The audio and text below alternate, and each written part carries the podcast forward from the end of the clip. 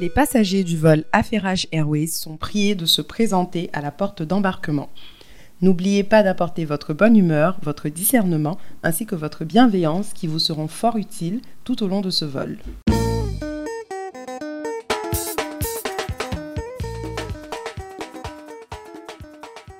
Bonjour et bienvenue à tous dans le 20e épisode de Affairage Airways. Je suis Aïsata. Et moi, c'est Laurence. En fait, je ne sais pas par où commencer. Il y a deux choses que je tiens à dire. Avant que je me moque de Laurence et de son peuple, euh, les affaires, franchement, on vous aime bien. Déjà, bonne année. J'avais oublié même que, que, ça faisait depuis le début de l'année que euh, qu'on ne s'est pas vu. Donc, euh, je pense qu'on a jusqu'au 14 février pour se souhaiter les, les vœux, si je ne me trompe pas. D'après ta propre théorie, oui. Ma propre théorie. Moi, ma théorie, elle dépend de deux choses. 14 février, en fait, c'est le jour où, moi, dans ma vie, en tout cas, on a d'autres choses à me souhaiter. Maintenant, je te le souhaite. Moi-même, je me le souhaite aussi, mais c'est surtout mon anniversaire. Donc, je sais que c'est ton anniversaire, mais je vais te dire, je te le souhaite, genre, les, la deuxième chose. voilà. 14. Et euh, donc, bonne année, hein, toutes les bonnes choses. Bonne année, l'argent, bonne année, santé, prospérité, Mhm. tous, les, tous les bons thés, comme on dit. Mhm. Tu me dis Bonne pas année, paix d'esprit. Bonne année, euh, santé mentale. Je pense que c'est vraiment ça pour ceux qui sont encore confinés. euh. franchement, je sais pas comment vous faiaites. Hein. Je suis claire, ça fait une semaine et demie qu'elle n'est pas confinée. Non, mais je sais pas comment vous faites. euh, comment faites pardon. Non, mais comment vous faites pour porter ces masques tout le temps euh, Franchement, ça coupe la respiration. Hein. C'est c'est aberrant, en fait, ce qui se passe chez vous là-bas. Laurence, je te laisse avec le soleil. Sinon, sinon, en tout cas, moi, personnellement, pour quelqu'un qui a perdu euh, un match hier, euh, je me sens bien. J'ai l'impression que la tension est redescendue dans le pays. Les Ah bon? étaient polis ce matin parce que ça insultait. Oh, les Camerounais étaient arrogants façon. Ah non, non, non, non. Là, maintenant, ils sont retournés, euh, ils sont humbles, là. Ouais, ouais, le pays est humble. Tout était calme ce matin. Hier, Après le match, quand on rentrait, ah, les, les Camerounais ont dormi à 23h. Wesh. Ils ont dormi tôt, ils ont dormi tôt. Après avoir fait autant de bruit, je peux comprendre que ça peut être épuisant. Surtout, tu sais, le poids, le poids émotionnel de la défaite. Je pense que, étant donné que nous aussi, on est passé par là, je comprends. Ouais, mais on est passé, vous êtes passé par là, mais pas au même niveau ni à la même échelle. On va pas se mentir. C'est Si. pas pareil. On, a, on est passé par là, par l'Égypte, par le tir au but. on est passé par là, ma chérie. Mais est-ce que vous avez le Cameroun, d'abord niveau de, de fraternité, là, ça va très loin. Je vais pas mentir, je me suis dit que j'étais au-dessus de tous les clashs qu'il y avait entre les Ivoiriens et les Camerounais, que je n'allais pas participer. Mais hier seulement, là, quand le Cameroun a perdu contre l'Égypte, je n'ai pas pu me retenir. Vraiment, j'ai repartagé tous les mimes, tous les TikTok, tous les tweets, tout. Tout, tout, tout, tout, tout. Je pensais qu'on était sœurs. Mais du coup, est-ce que tu as vu le, le truc à, à je pense? Les feux Les d'artifice. gars ont sorti des feux d'artifice, Oui. mais ça va pas? En fait, avant que je vois, j'ai appelé ma. Pas, enfin, je parlais au téléphone avec ma mère. Ça n'avait même pas. C'était même pas lié au match. Et Mm. puis, euh, on commence à parler du match et tout. Elle dit non, mais est-ce que tu te rends compte qu'il y a des feux d'artifice live en ce moment à Yopougon? Je dis non, mais maman, c'est exagéré. Toi, c'est toujours les fake news, machin. Donc, j'ai vu la vidéo. D'habitude, je suis impartiale, mais je trouve que dans, dans ce problème-là, vrai, vrai, vous c'est vous qui avez commencé. Ça, il n'y a rien que à tout dire. le monde dit. Moi, j'ai même pas suivi le début. Donc, euh, honnêtement, qu'est-ce qu'on va, qu'est-ce que je vais dire d'autre? Oui, on a commencé, il y a fouille. Ça va continuer comme ça. Ça a fait jusqu'à votre, votre homme politique, là, comment il s'appelle Bédier est sorti pour dire oh on a toujours été frères, on a d'autres problèmes et tout et tout. Je suis comme Hum, ça, ça t'as pas de sortie là-bas par rapport à ça quoi.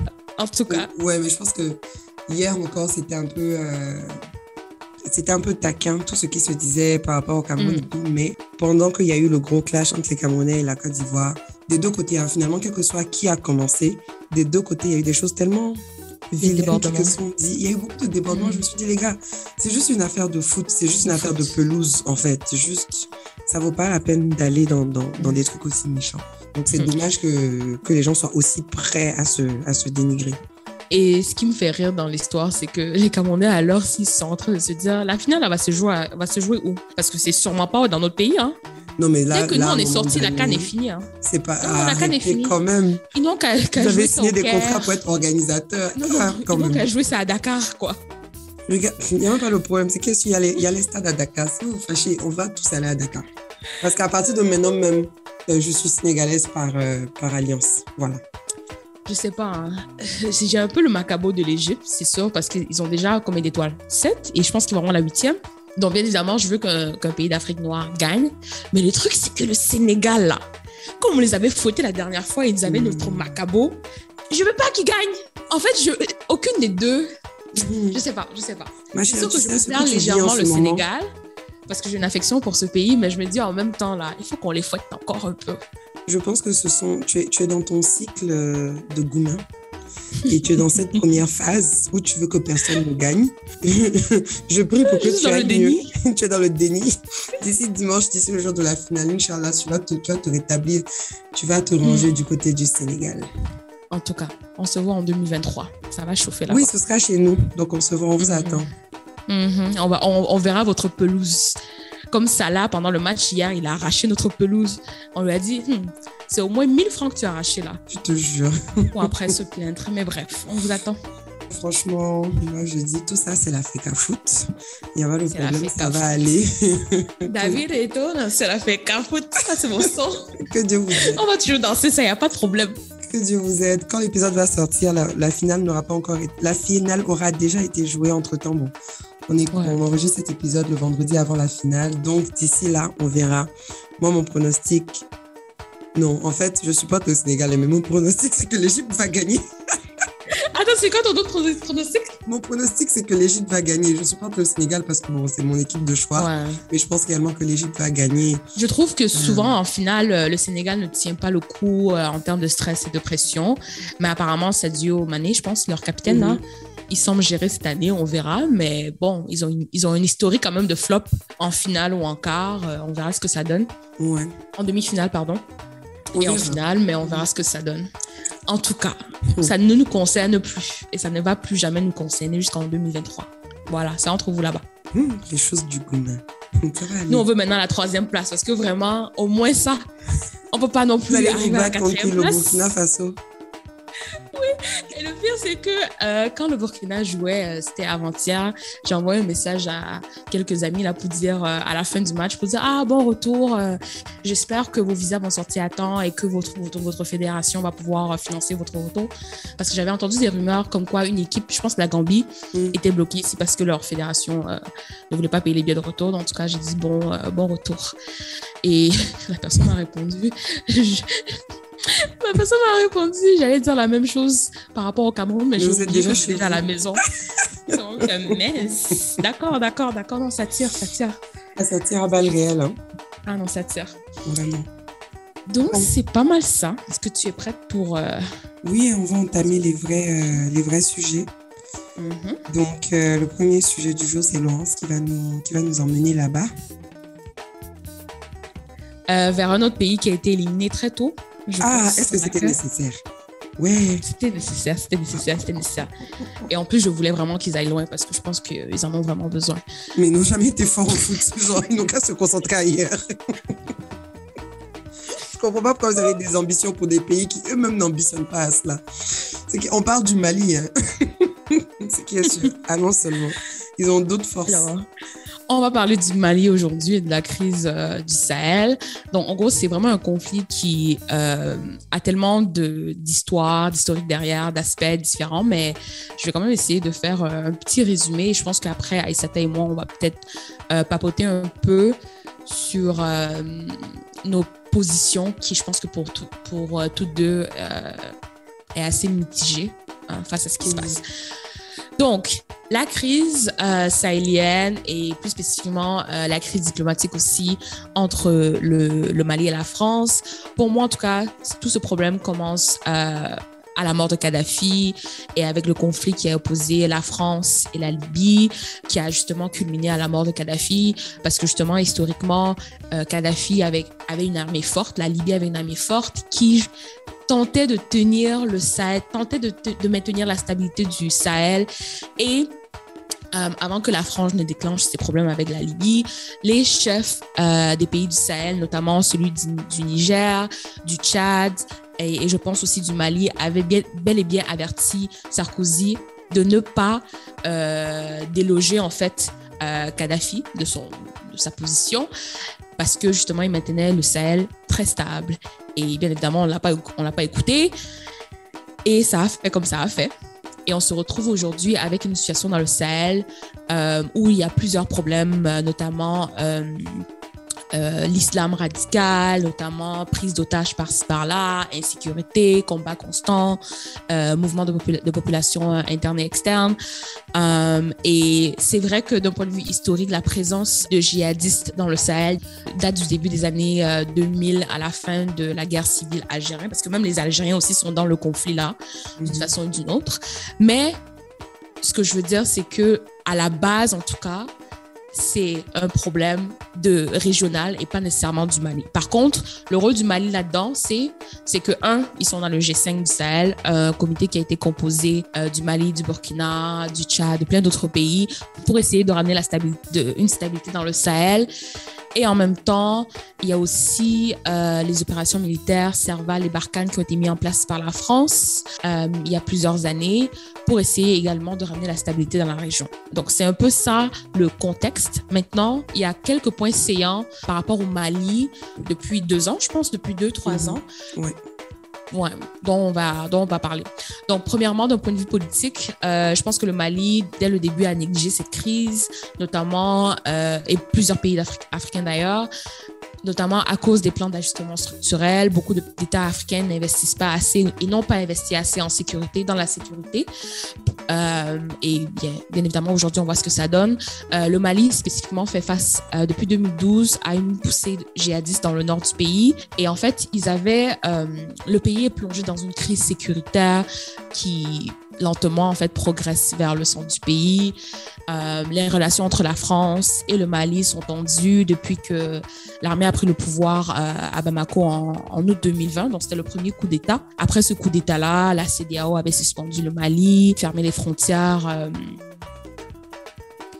donc, après le coup d'État en 2020, la CDAO a suspendu le Mali de l'organisation les pays membres de la CDAO ont fermé leurs frontières et arrêté leurs euh, échanges euh, financiers et commerciaux avec le Mali. Entre-temps, après ça, le Mali a connu un autre coup d'État en mai 2021. Mhm. Donc, il y a un coup d'État en 2020. La CDAO suspend euh, le Mali. Euh, ici, on parle de suspension, c'est-à-dire fermeture de frontières, arrêt des échanges financiers et commerciaux. Euh, parce que justement, avant cette, ce coup d'État de 2020-là, de, de, de, de 2020 là, euh, Ibeka était au pouvoir, Ibeka qui est maintenant décédé et justement on l'avait accusé de corruption et d'impuissance euh, face à l'insécurité qu'il y avait au Mali. De ce fait, en août 2020, il est, renversé par un push militaire. Euh, et après ce push-là, comme j'ai mentionné, la CDAO suspend le Mali, mais également l'Union africaine.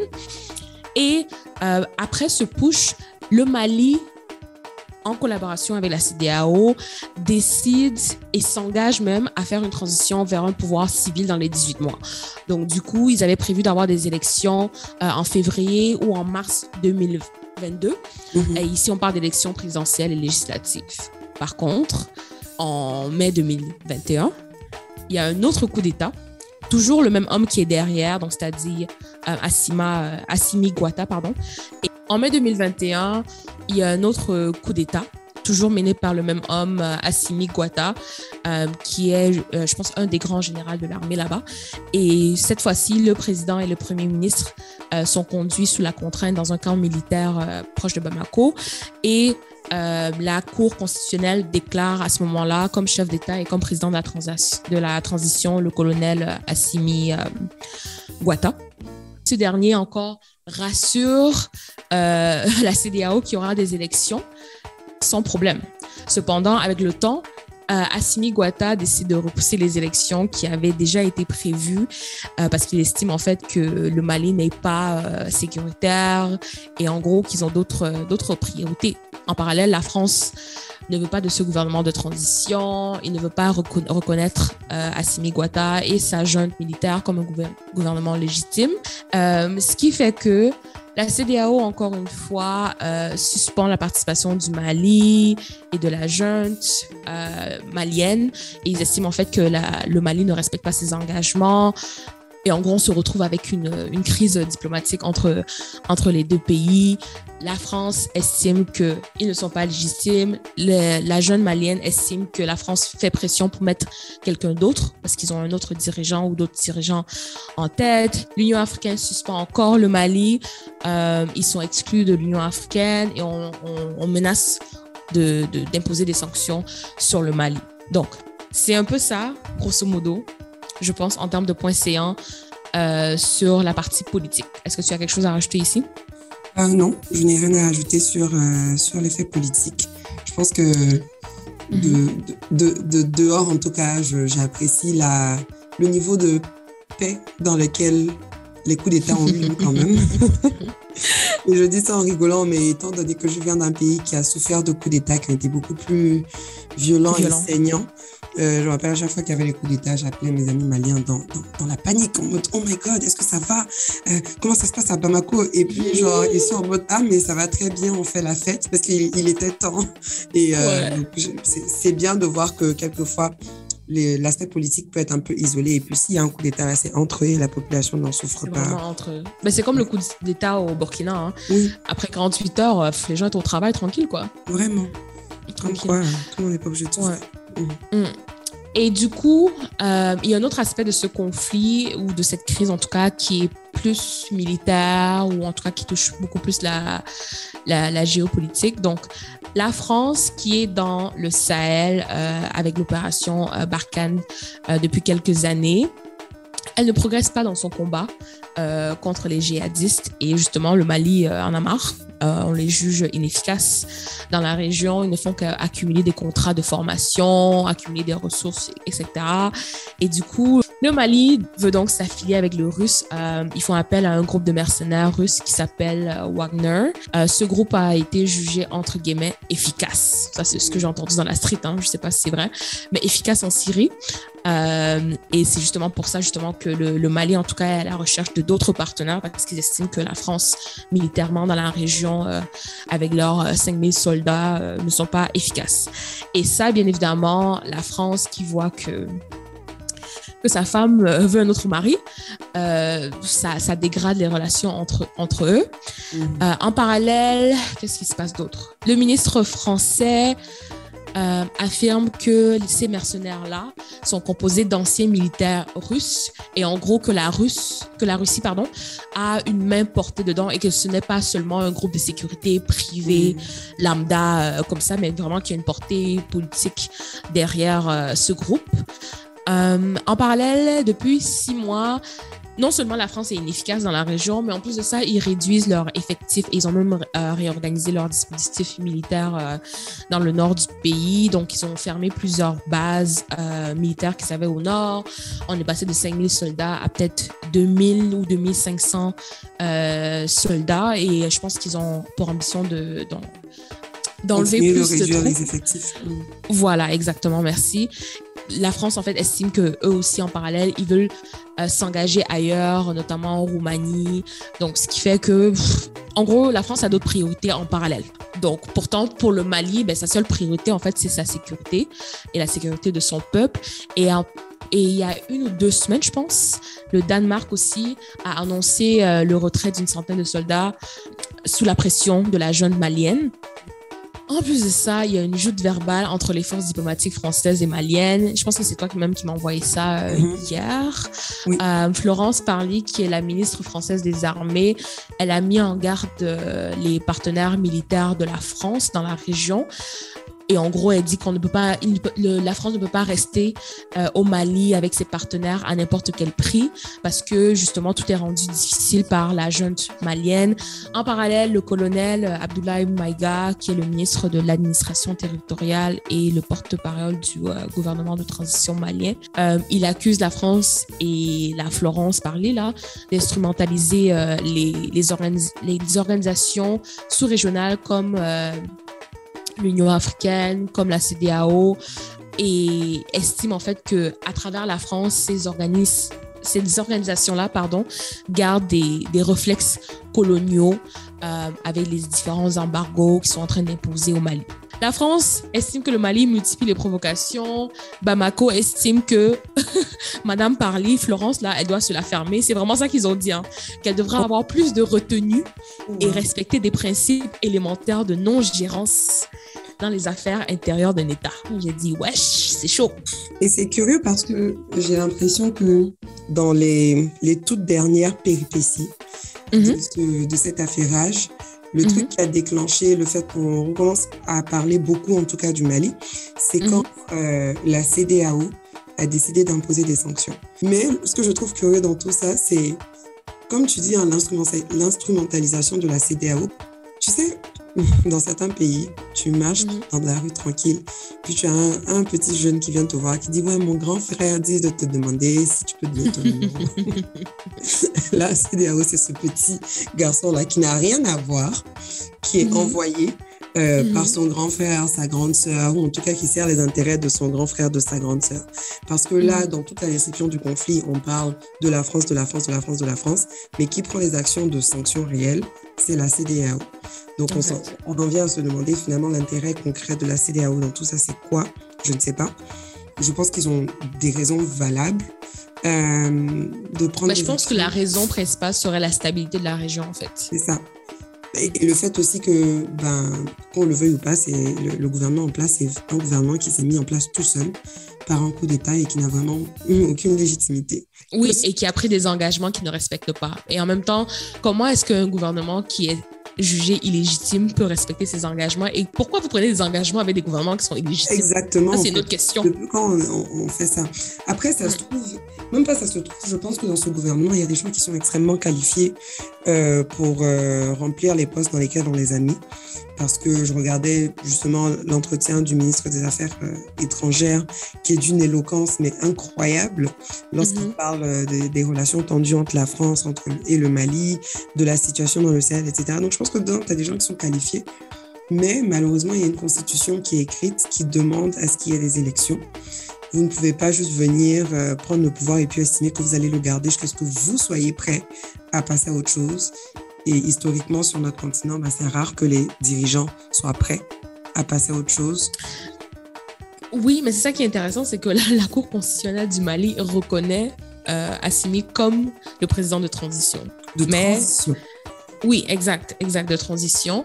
Mais ça veut dire que quand même, malgré ce que la France dit, c'est pas un gouvernement qui est illégitime en fait, pour l'instant en tout cas, sur papier, bien que euh, l'élection n'aura pas lieu quand euh, ces forces étrangères-là veulent. Mais en même temps, je me dis que quand je regarde la CDAO à la base et l'Union africaine, à la base, c'est des organisations qui ont euh, des, des, fondations dans le panafricanisme. Du coup, ils sont là pour, en effet, soutenir des États qui sont considérés déjà très, très fragiles pour plusieurs raisons. Et le fait d'imposer des sanctions, ça peut être justifié, mais en même temps, je ne vois pas comment ça avance euh, la, la, situation, puisque ça ne fait que euh, culminer à d'autres euh, à d'autres d'autres crises. Par exemple, là, Bamako a exigé le départ de l'ambassadeur de la France. Ah, les Français, ils ont mal géré des... Ils étaient fâchés, ils disent qu'eux, ils ont leurs troupes militaires là-bas dans le Sahel et puis on renvoie leur ambassadeur comme ça. Ah, les nerfs sont tendus. Mais du coup, qu'est-ce que tu penses de, un, du gouvernement de transition malien, deux, du rôle que devrait jouer la CDAO ou si demain là, tu étais à la tête de la CDAO. Bon, c'est vrai qu'on n'est pas des, analystes euh, politiques ou on n'a pas un background en, politique ou en histoire ou en. Écoute, Laurent, c'est bon maintenant. En fait, moi-même, tu me rappelles mes manquements, c'est quoi? Non, mais je, trouve que c'est facile de critiquer, mais je pense que c'est une crise qui est tellement complexe qu'à la place de ces organisations-là, je ne sais pas ce que je ferais honnêtement. Je, je, n'ai pas d'avis hein, sur le gouvernement de transition du Mali. Les coups d'État, euh, ça arrive et puis dans certains cas, c'est nécessaire. Je sais que les coups d'État du Mali, en tout cas, le premier coup d'État qui a renversé IBK en 2020, c'était un coup d'État que le peuple attendait, que le peuple demandait. Parce que, et, réclamait parce que la situation d'avant n'était pas mieux. Donc, je ne peux pas, de manière fondamentale, condamner le fait qu'un coup d'État se passe et qu'il y ait des gens qui soient assez braves, assez forts pour venir euh, essayer de remettre les choses en ordre. Mm-hmm. Maintenant, euh, je trouve quand même que c'est légitime de demander à ce que ce gouvernement de transition-là soit effectivement en transition et qu'à un moment donné, ils organisent des élections. Le fait que les élections n'arrêtent pas d'être repoussées, pour moi, c'est un signe de... C'est pas, pas un signe de quoi que ce soit, c'est juste que ça n'annonce rien de bon. Parce que dans le passé, chaque fois que des élections ont souvent été repoussées, ben, à un moment donné, elles ne sont jamais faites.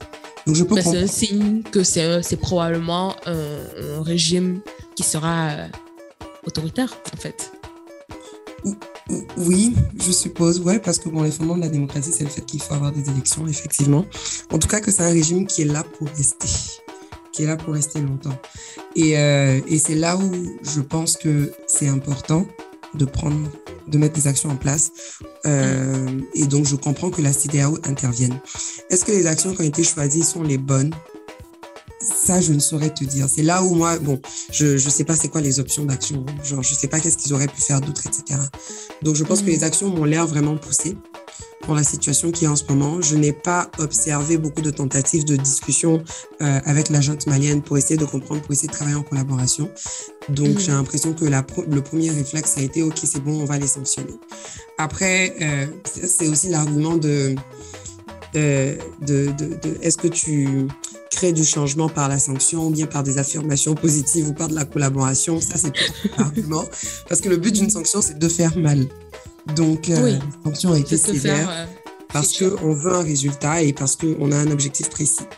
Donc, euh, c'est un peu chaud de dire, ouais, mais la sanction, elle est trop dure et tout. Euh, mais c'est ça ma critique, en fait, c'est que euh, je trouve que l'approche de, de, de, la France et même de ces organismes, organisations-là dans nos pays, et même leur approche de la démocratie est trop procédurale et trop structurelle. Et je pense, en fait, que dans des États qui sont assez fragiles, il faut une, une certaine marge et une certaine flexibilité dans l'approche de la démocratie. Surtout que quand on parle de, si on considère les facteurs socio-économiques du Mali, quand il y a des problèmes sécuritaires comme ça, est-ce que vraiment la participation citoyenne d'un Malien lambda se fait pleinement quand les, gens, par exemple, ont des problèmes à se nourrir, des problèmes à assurer leur sécurité? Donc, dans ce sens-là, est-ce que vraiment une élection est pertinente en ce moment? Je ne sais pas.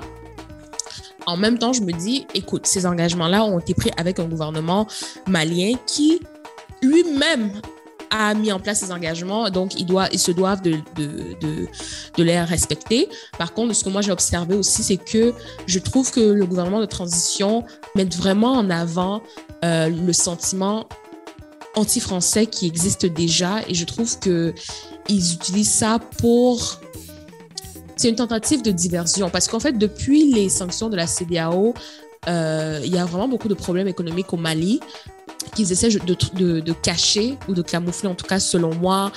Apparemment aussi le, panier de la ménagère, par exemple, au Mali a, a, grimpé. Donc je me dis, à la fin de la journée, est-ce qu'ils utilisent ça pour leur propre agenda politique ou est-ce que c'est vraiment les intérêts du peuple malien euh, qu'ils ont à cœur? Parce que moi, j'ai l'impression qu'ils essaient de se positionner pour être là euh, pour le long terme. Ça peut être bon comme ça ne peut pas l'être, mais je trouve que c'est un régime, pour moi, qui tend à être autoritaire de ce que j'observe maintenant et qui probablement utilisera des éléments de la démocratie pour faire genre. ça les arrange. C'est ça.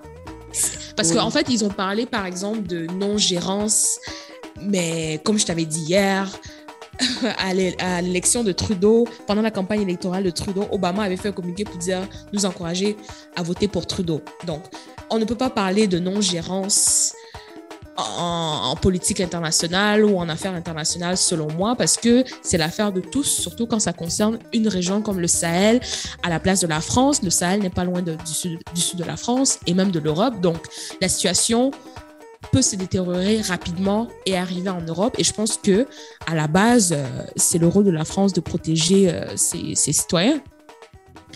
Donc, oui, ça les concerne et non, ça ne les concerne pas. C'est sûr que moi, mon problème avec ça, c'est leur façon de, communiquer et leur façon de toujours minimiser la souveraineté du Mali dans leur approche.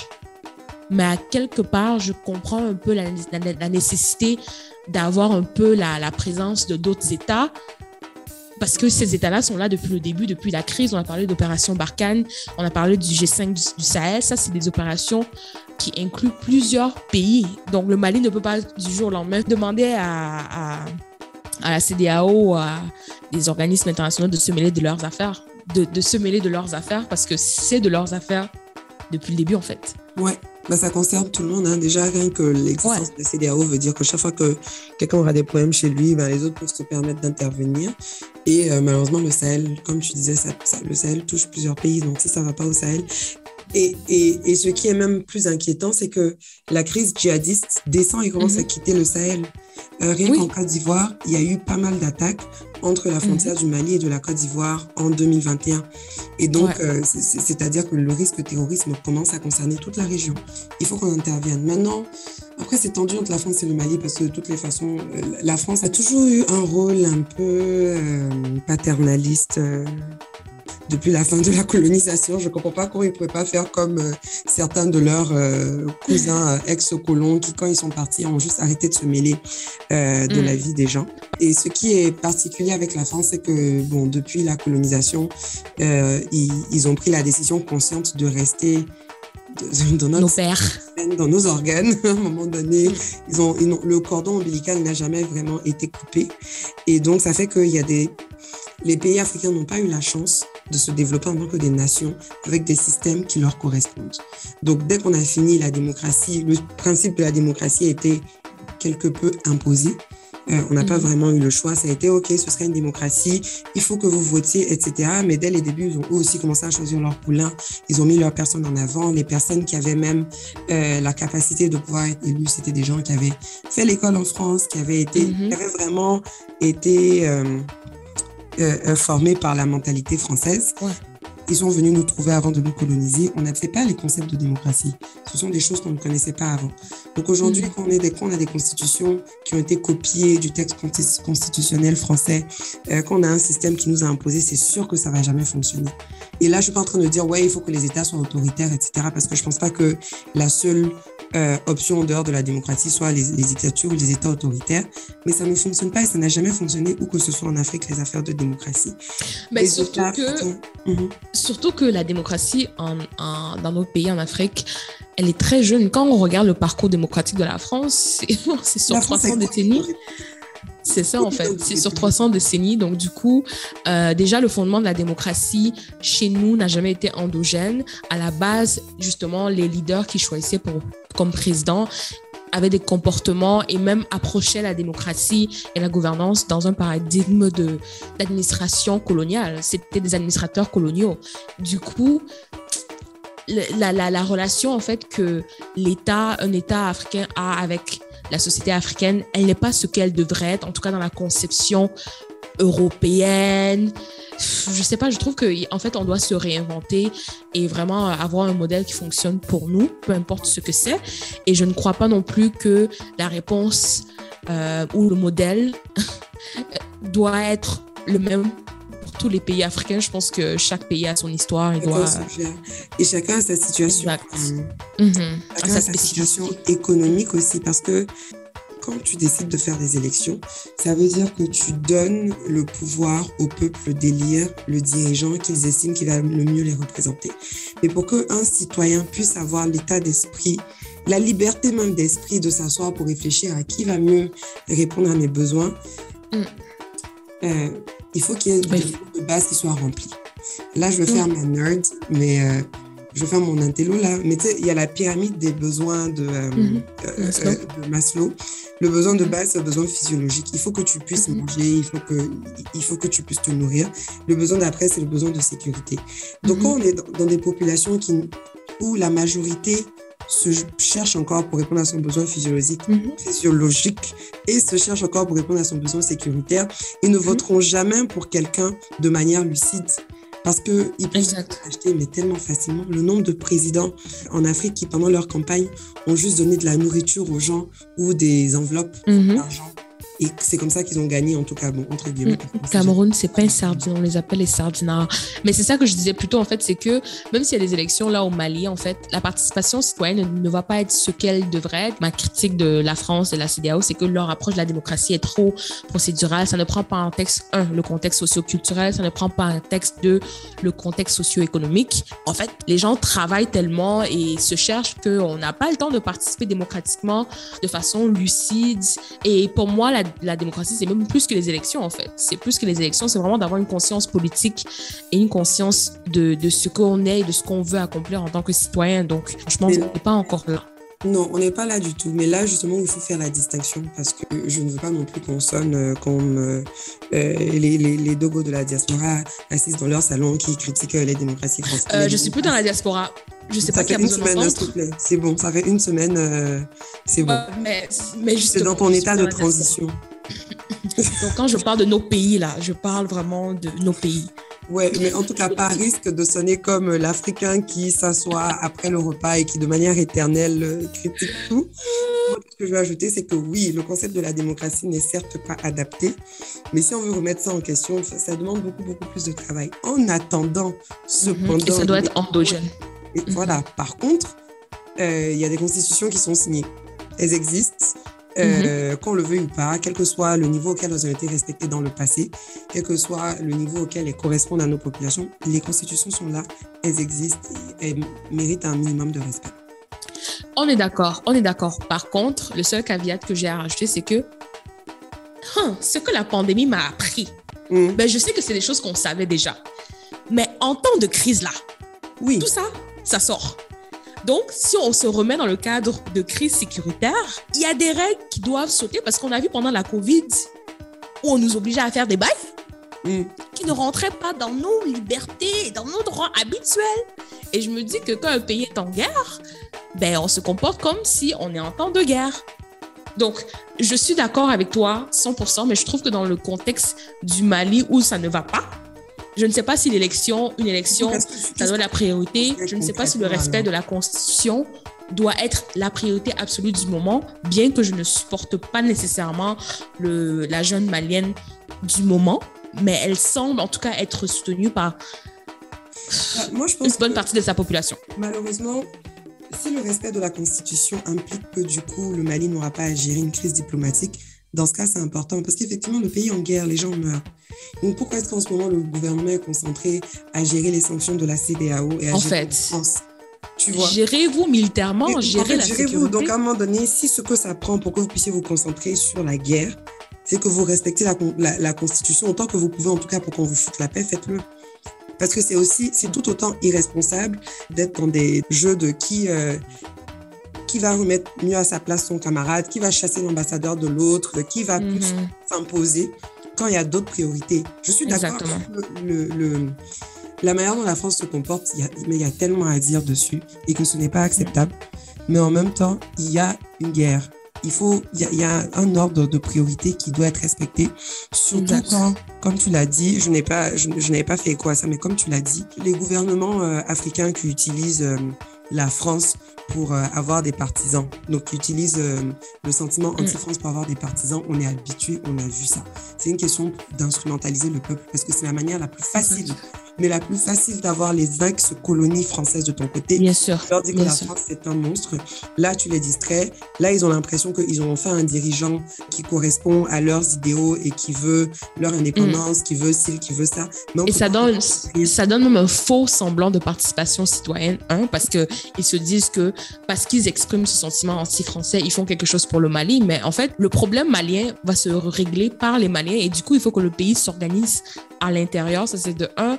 Et de deux, en fait, l'autre chose que je voulais, que je voulais dire par rapport à ça, c'est que je trouve en fait que mon admiration pour le Mali est vraiment profonde par rapport à sa société civile. Tu vois, le Mali, c'est vraiment un des pays, un des rares pays, en tout cas, selon moi, qui a une réelle conscience politique, je te l'ai dit hier, et aussi qui euh, est très bien organisé à l'intérieur, qui a toujours eu un historique d'activiste et d'activisme très, très fort. Et du coup, là, on fait dans une situation où l'activisme qui est contre le gouvernement de transition n'est pas aussi mis en valeur et c'est vraiment le sentiment anti-français qui prend la place à l'international qu'on observe de l'extérieur. Mais dans le pays, quand tu parles aux Maliens, hey, ça ne va pas. Et les gens ont faim. Les gens, et on oublie, j'ai l'impression que le peuple malien est en train d'oublier qu'il a faim et se conforte dans l'idée de détester la France. en fait, c'est le mauvais, le mauvais ennemi. pourquoi c'est la faute de la France? Comme c'est tellement facile là, genre chaque problème.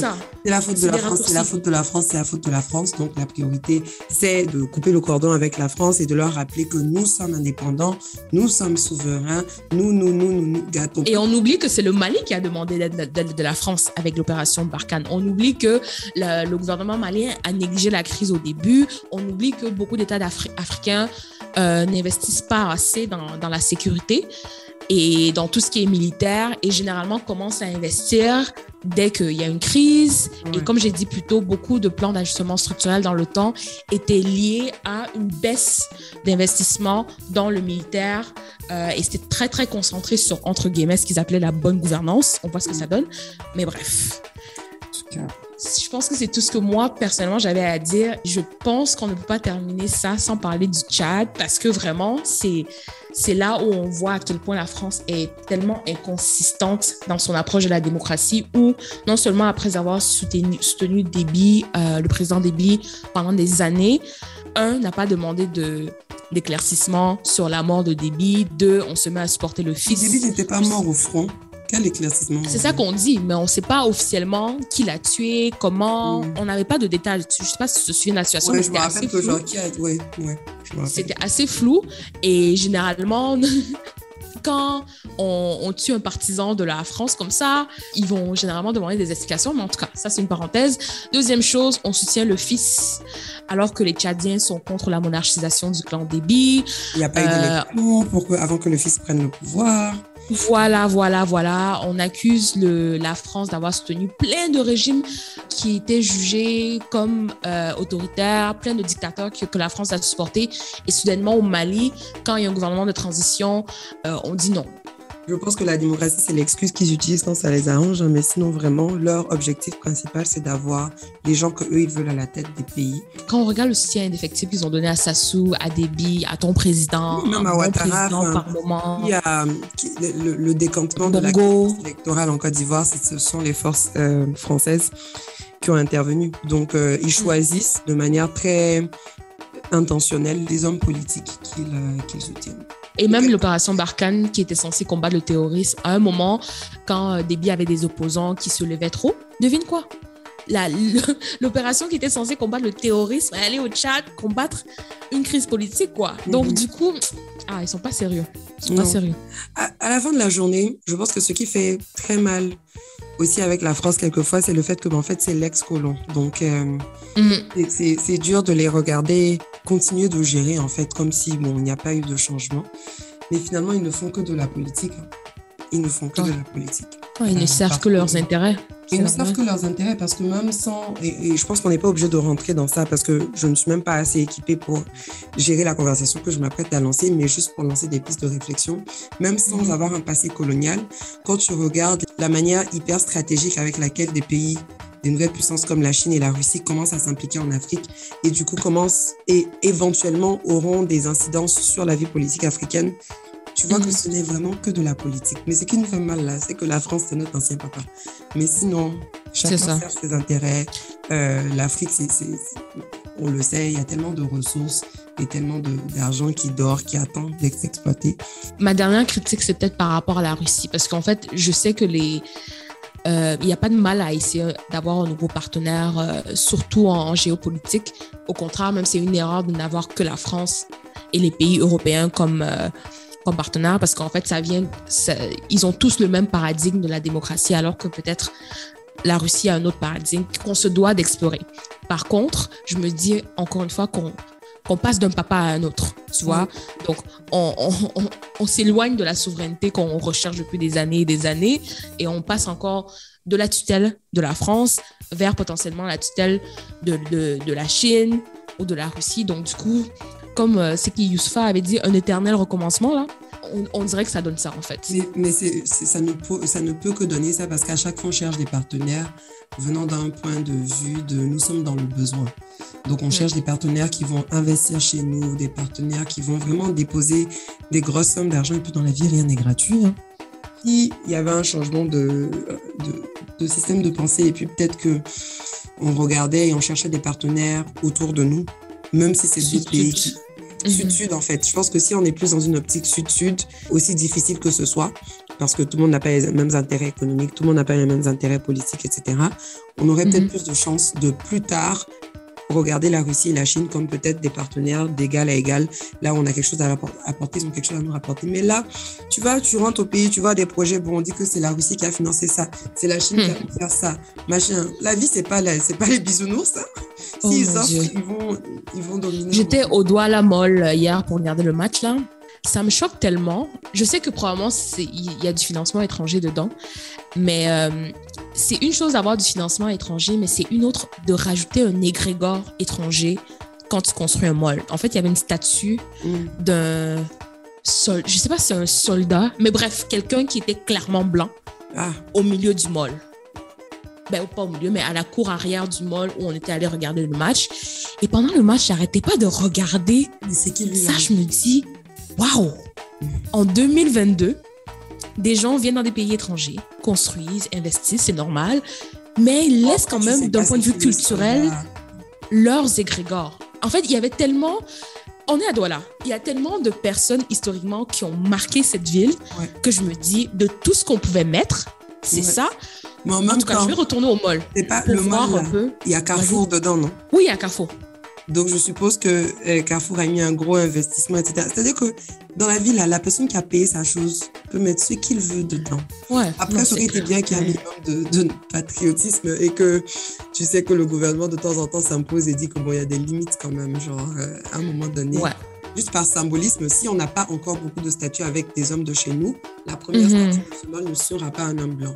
Même si c'est un homme blanc qui a peut-être euh, vécu, il est au Cameroun depuis même la colonisation. Et que Non, c'est ça. La prochaine fois que je vais retourner au mall, je vais essayer de voir c'est qui sur cette statue. Parce qu'il y a effectivement des, des, des, des Caucasiens bah, qui sont dans des pays africains qui n'ont pas, qui, qui sont, qui ne sont même plus blancs, enfin, qui sont même plus européens, parce qu'ils sont en Afrique. Ouais, mais euh, franchement, Ils les ils immortaliser. privilège blanc. Mais Ouais, mais les immortaliser alors que nos propres héros ne sont pas immortalisés, euh, franchement, ouais. Ils non, peuvent c'est attendre. ça, c'est surtout, c'est surtout l'ordre dans lequel les gens sont immortalisés. Peut-être qu'ils méritent d'être immortalisés, mais on aurait Mhm. dû, par symbolisme, commencer par. Je regarde l'Égypte qui est en train de nous fouetter là et je me touche, je vois les Grégor. Je je suis comme, mais non, ça ne va pas. Double goumet Bim, bim Bref. Ah, En tout cas, je pense ça. s'est. ça pour le Mali. Je pense que c'était assez bancal, donc je vous, en- je vous encourage vraiment, vraiment de faire votre propre recherche, vos propres lectures et de vous faire aussi votre propre euh, opinion. Parce que je pense que nous, on est vraiment juste là pour piquer votre euh, curiosité, mais le reste, euh, c'est à vous de le faire. On dirait quelqu'un qui donne les. On dirait les profs à la fin que le reste, c'est à vous de le Mais faire. on est pilote ou on n'est pas pilote? Excuse, pardon. Est-ce que quand le pilote parle, on discute? Pardon, Hey, les gars, elle dit que c'est à vous de le faire, donc allez, faites-le.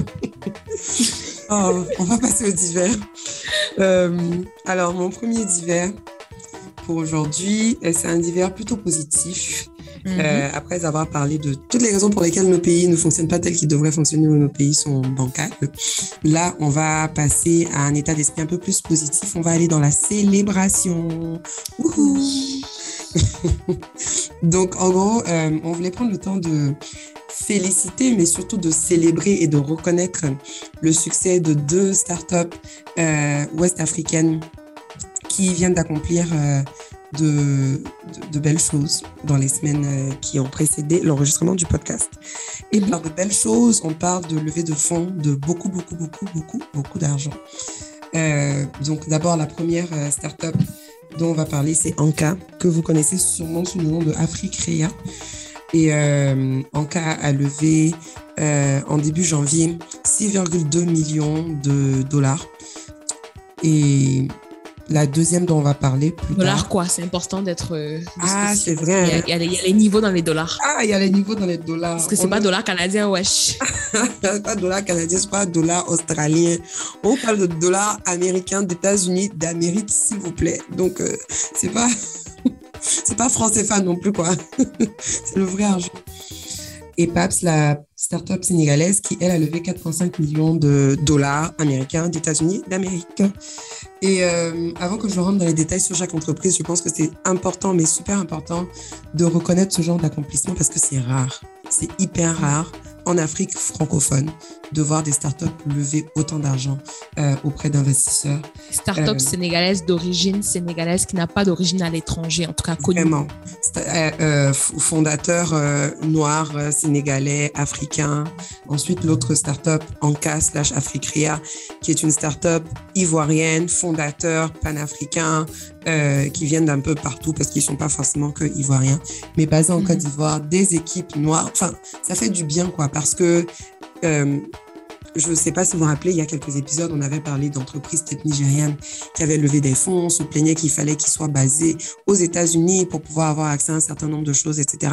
Là, ça fait plaisir de voir que ce sont des succès et des histoires 100% africaines et francophones, qui est une région qui est souvent délaissée dans la répartition du capital euh, et qui n'est même pas considérée en fait. C'est-à-dire que tu vas faire ta start-up euh, africaine francophone, tu ne fais même pas partie du radar et du champ de vision des investisseurs du continent. Donc, c'est très impressionnant de voir ce genre d'accomplissement. Et avant de rentrer dans les détails de ce que chaque entreprise fait, je me rappelle que j'en avais parlé rapidement euh, à Bamba Lo, qui est le cofondateur et le CEO de PAPS, justement, qui a levé Les gens qui ont 4 les vrais contacts. Donc, Ah, toi, dans tes DM, là, t'as les gens qui ont 4 millions, quoi. Mon cher, on va faire comment? Peut-être qu'un jour, c'est dans moi-même mon compte, il y aura 4 millions? En plus, dis ça tranquillement que, ouais, euh, j'ai parlé à Bamba, je sais pas trop qui, là, puis euh, elle me disait que c'était compliqué, hein. Bamba la star. Tranquillement. Écoute, moi-même, j'essaie de dire ça. Tu sais, dans la vie, il faut que tu te dises certaines choses comme si c'est normal pour toi. Pour que Dieu dise oui, ma fille, c'est normal. On va continuer. C'est normal. Bien comme Faut s'auto-déclarer. Faut s'auto-déclarer. Un jour, ce sera toi. Euh, Bref, euh, j'ai rencontré Bamba à Dakar quand j'étais allée à Dakar. Et là, je lui demandais comment ça fait, en fait, euh, de, lever autant de fonds quand on vient d'une région qui est souvent délaissée. Quels sont même les challenges euh, auxquels il faut faire face. Et euh, c'est ça, il m'expliquait que, c'est-à-dire que les investisseurs, là, dans leur Mhm. politique d'investissement, ils n'investissent juste, pas en Afrique francophone. Donc, tu n'es même pas dans leur champ de vision, tu n'es pas dans leur radar. À la limite, tu enfreins leur politique d'investissement. Et donc, Mhm. c'est super important euh, de savoir que EPAPS et Anka, euh, les cofondateurs, ont fait un gros effort de réseautage et un gros effort d'aller sur place et d'aller vers l'argent. Ils, sont, Mhm. ils ont voyagé, ils sont allés au Ghana, ils sont allés euh, euh, au Kenya, ils sont allés en Afrique du Sud, ils sont allés partout là où les fonds se trouvaient et eux Mhm. sont allés à la rencontre des investisseurs et ils sont allés les convaincre. Parce que je pense que souvent, quand on voit des success stories et que euh, les choses fonctionnent pour certains, on peut se dire Ah, maintenant qu'il il y a des financements en Afrique francophone, c'est pas grave, il suffit que je fasse quelque chose d'impressionnant, de génial. Mon travail sera remarqué et euh, les fonds viendront éventuellement. Mais la triste réalité est que non. En fait, le travail dur ne paye pas toujours, malheureusement. Et Mm. que c'est- la base, bien évidemment, mais il faut aussi être prêt à aller se battre pour son projet et aller présenter son projet là où il faut et aller, nous, à la recherche de l'argent et ne pas attendre que Mhm. les fonds viennent vers nous parce que c'est souvent facile de se plaindre et de se... Et c'est un travail de longue haleine, hein, de ce que j'ai compris. Ah oui. Par exemple, quand une compagnie fait une levée de fonds, ça peut être facilement six mois de travail. Ici, on parle de vraiment présentation, voyage, investissement financier, de temps, euh, des ressources de ton équipe hein, pour préparer tout ça, sans compter tout ce qui passe par euh, la due diligence. Donc, vraiment assurer que tes livres, par exemple, sont propres, Mhm. tes livres comptables sont propres. Donc, c'est vraiment un travail de longue haleine. Et ce que je voulais quand même mentionner ici, c'est que Bon, c'est vrai que là, on a tiré sur la France euh, pendant presque 30 minutes, mais euh, souvent, J'ai dit, la France, là, c'est notre papa. Tu sais, les parents... C'est une relation complexe. ouais, gna, gna, gna, mais ça reste tes parents. Ma chère, c'est pas grave. Bon, c'est vrai que ça fait une semaine que je suis rentrée au Cameroun, mais en fait, souvent dans, dans, nos pays, vous allez constater que c'est souvent les instituts français, allemands euh, ou encore des incubateurs étrangers qui vont vraiment euh, soit supporter très très tôt nos startups africaines ou encore euh, les accompagner. Donc, on va souvent parler par exemple de Orange, de plusieurs compagnies de télécommunications, Proparco, qui vont un peu avoir un rôle d'investissement de, de, sur tout ce qui est démarrage. Mhm. Et ça, c'est super important, on ne le souligne pas assez, mais les petits, petits financements qu'ils reçoivent au début de ces compagnies-là, c'est ça qui, qui, qui, qui, qui permet en fait d'amener ces startups-là ici, au niveau où on en est. Et c'est juste ça que je voulais dire parce que j'avais l'impression qu'on avait trop tiré sur la France. Euh, moi, je le ma euh, mais pour tout ce qu'ils ont fait, ils ont bien intérêt. Euh, Et ah ben oui. on peut pas les flatter un peu? Ah, c'est quoi? Mais euh, Je suis au chômage, je cherche le travail, pardon. Je blague. c'est qu'à l'heure là, donc Laurence, si c'est l'homme de l'ambassade française qui t'appelle, on va seulement supprimer l'épisode là. Pour ne pas. Calmement. Non, mais je blague. Euh, mais oui, non, c'est c'est important. Tout, tout- toutes les sources de financement sont importantes. Et en attendant qu'il y ait des financements euh, locaux offerts par des, par des Noirs, par des Africains, bah écoute, on Mm. continuera de euh, manger l'argent euh, qui nous est offert. Même pas offert, parce que ce n'est même pas de l'argent qui est offert. C'est de l'argent qui est fortement mérité, de l'argent pour lequel les gens se battent pour lequel beaucoup de personnes se battent. C'est des, petites, euh, des petits fonds, des petites sommes. Donc, on continuera. Ben, c'est ça la critique souvent qu'on fait aux angel investors, hein, c'est que justement par, avec tous les papas riches qu'on a euh, ici là, euh, on trouve qu'ils n'investissent pas assez dans tout ce qui est start-up, technologie. Ils sont toujours dans les vieilles technologies ou dans les vieilles, pardon, les vieilles industries, euh, pétrole, Ouais. euh, immobilier et tout ça. Pourtant, il y a l'argent, il y a du potentiel d'avoir vraiment des, des entreprises d'investissement vraiment faites par nous, qui répondent à, à, à nos critères, qui comprennent nos réalités sur le terrain euh, et aussi, bien évidemment, qui sont francophones parce que souvent, dans tout ce qui est investissement, il y a vraiment une barrière de la langue qui est importante. C'est pour ça que les pays comme le Nigeria, le Kenya, l'Éthiopie, peut-être ont, peut-être, euh, ont- ont un peu d'avance en fait par rapport à nous. Ouais, mais bon, après, tout est une question de tolérance de risque. hein. Je pense que les, on est culturellement aussi parlant, euh, on fait partie des régions où le risque est- n'est pas Ouais. hyper toléré. Donc, quand tu as des quand tu as un écosystème où tu as encore des possibilités d'investir dans des valeurs sûres qui vont forcément te retourner de l'argent euh, Ouais. et que tu n'es pas tolérant au risque parce que le, le- le taux de, euh, d'échec des startups aussi est hyper élevé. Donc, Ouais. euh, je pense que c'est un changement de mentalité qui va se faire tout doucement parce que plus on aura des, des, des histoires comme Anka, comme Paps, etc., plus les gens verront que, ben, en fait, c'est possible euh, d'avoir des success stories, mais ça va se faire. Ouais. La plus grosse critique que j'ai entendue par rapport à la région francophone, à part la, comme je disais, la barrière de langue et bien évidemment le niveau de risque, surtout qui est plus élevé même en Afrique centrale, c'était par rapport à la scalabilité, donc à l'échelle. Donc la population n'est pas assez élevée. Donc c'est pour ça qu'on va voir que le Nigeria, par exemple, a autant de succès alors que là-bas c'est hyper risqué de faire affaire. Mais pourtant, ils ont un gros marché, chose que nous, on n'a pas. Donc, je pense que peut-être pour les startups qui veulent se faire financer, un élément clé, c'est vraiment de s'assurer d'être dans plusieurs pays, en fait. Ou d'avoir une idée qui peut avoir un, Un un gros impact. marché. Ouais, mais je pense aussi la difficulté, c'est que euh, les- la, les- la région francophone est hyper fragmentée. Donc, même si tu as une Ouais. idée qui peut marcher dans plusieurs pays, juste en Mm. termes de, euh, de, de tout ce qui est côté administratif, tout ce qui est législation, tout ce qui est régulation, est tellement différent d'un pays à l'autre que c'est hyper difficile finalement C'est dense. euh, d'avoir euh, une compagnie internationale parce que l'accès à chaque pays te demandera un travail énorme. Je vais euh, rapidement expliquer ce que Anka et Paps font euh, parce que Ouais. quand on, a, on a vraiment abordé tout ce qu'on voulait aborder sur le sujet. Depuis là, j'ai pas dit ce qu'ils font. Mais Anka, euh, c'est euh, la compagnie mère maintenant de Africrea. Ils ont renommé ça Anka euh, lorsqu'ils ont levé les 6,2 millions de dollars. En gros, Africrea, euh, qui existe toujours, c'est une plateforme de e-commerce en ligne, là où des marchands qui vendent euh, des produits africains ou inspirés par l'Afrique peuvent vendre leurs produits. euh, Ah, j'ai oublié, t'es dans la diaspora, là. T'es plus à Abidjan. C'est dommage. Comment ça se passe là-bas? Regarde, je vais te gifler. Y a quoi? Moi, je suis, je suis dans la diaspora malgré moi, je m'identifie pas en fait. Euh, aux gens autour de moi. Franchement, il y a des moments, les gens, ils disent des trucs et genre, je les, mais c'était, je les regarde avec tellement de dédain. Et puis ensuite, je me rappelle quand je suis là. Donc, c'est chaud. C'est chaud. Mais tout ça, ce n'est que temporaire. Pardon, je rentre bientôt chez moi. Amen. Tu vois, tu m'as coupé. Hein. Mais j'étais en train de dire que euh, Africrea vend des produits euh, africains et inspirés de l'Afrique à une audience internationale.